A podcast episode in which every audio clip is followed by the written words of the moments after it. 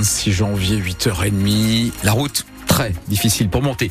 Sur la métropole illoise, on va tout vous détailler tout cela dans, dans 4 minutes. Avant cela, Thomas Schoner, la météo avec vous. La météo, bon, c'est simple pour aujourd'hui. La pluie, la grisaille ce matin, soleil cet après-midi avec des températures maximales qui seront comprises entre 11 et 12 degrés. Et Thomas, nouvelle journée noire sur les routes. Les agriculteurs ne lèveront pas leur barrage hein, tant que le gouvernement n'aura pas répondu à leurs demandes. C'est ce qu'on attend, ce qu'on entend sur les différents points de blocage. Le gouvernement qui pourrait faire de premières annonces cet après-midi. Alors, est-ce que cela suffira? Eh bien, posons la question. Héloïse Roger, on vous retrouve. Vous êtes sur l'autoroute A1 sur le barrage de Seclin. Vous êtes avec Jérémy Allard, l'un des représentants des jeunes agriculteurs. Euh, oui, tout à fait, Jérémy Allard, qui est le président des jeunes agriculteurs du canton quinois sur deux, le WEP. Bonjour Jérémy. Bonjour. Est-ce que, donc, euh, comme le disait Thomas, les annonces du Premier ministre Gabriel Attal sont attendues dans la journée? Euh, Qu'est-ce que vous attendez précisément et qu'est-ce qui pourrait vous faire lever ce blocage? Alors précisément, nous on attend déjà des, actes. On, a l'impression d'être écouté mais pas entendu euh, depuis un certain nombre d'années, depuis un certain nombre de mois. On a commencé les mobilisations euh, l'année dernière euh, au mois de novembre. on marche sur la tête et on continue. Du coup, on attend des, on attend au niveau des, au niveau des jachères. On veut pas des jachères. On veut moins de taxes. On veut arrêter d'importer l'alimentation qu'on ne veut pas en France et, et puis des simplifications pour l'installation des jeunes aussi. Et alors par la suite, est-ce que vous attendez une, plus grande reconnaissance, une meilleure reconnaissance de votre travail et de votre métier? Bah, on a l'impression d'être reconnu quand même, mais euh, mais d'être trop taxé. Les gens euh, euh, au niveau au niveau du gouvernement, on a l'impression d'être pris un petit peu pour des pour des pions et puis ils décident un petit peu ce qu'ils veulent en haut. Et nous on est sur le terrain, c'est nous les premiers écolos de la France et on sait ce qu'on fait, on fait bien notre travail.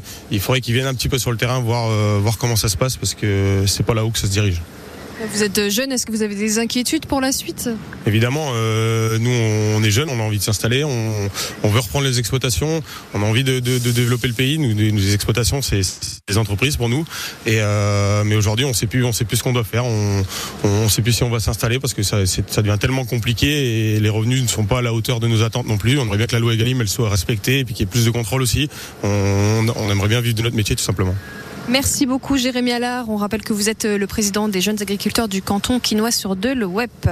Héloïse Roger, merci à vous aussi en direct depuis euh, ce barrage de Seclin sur l'autoroute A1, l'autoroute qui reste fermée. Donc ce matin, attention, une nouvelle action se prépare aussi au péage de Fresnes, un peu plus au sud, blocage également euh, sur l'A2 ce matin à Valenciennes toujours, à Bergue sur la 25 et puis pour rejoindre Paris, l'un est aussi bloqué ce matin à Senlis au niveau du péage, la 16 aussi bloqué à Beauvais en Picardie. Les premières mesures de la loi immigration entreront en application dès ce week-end. Gérald Darmanin l'a annoncé hier soir, la loi immigration amputée d'une partie de ses articles, puisque ceux qui étaient portés euh, notamment par la droite et l'extrême droite ont été censurés hier par le Conseil constitutionnel. Le président des Républicains, Éric Ciotti, qualifie ça ce matin de hold-up démocratique.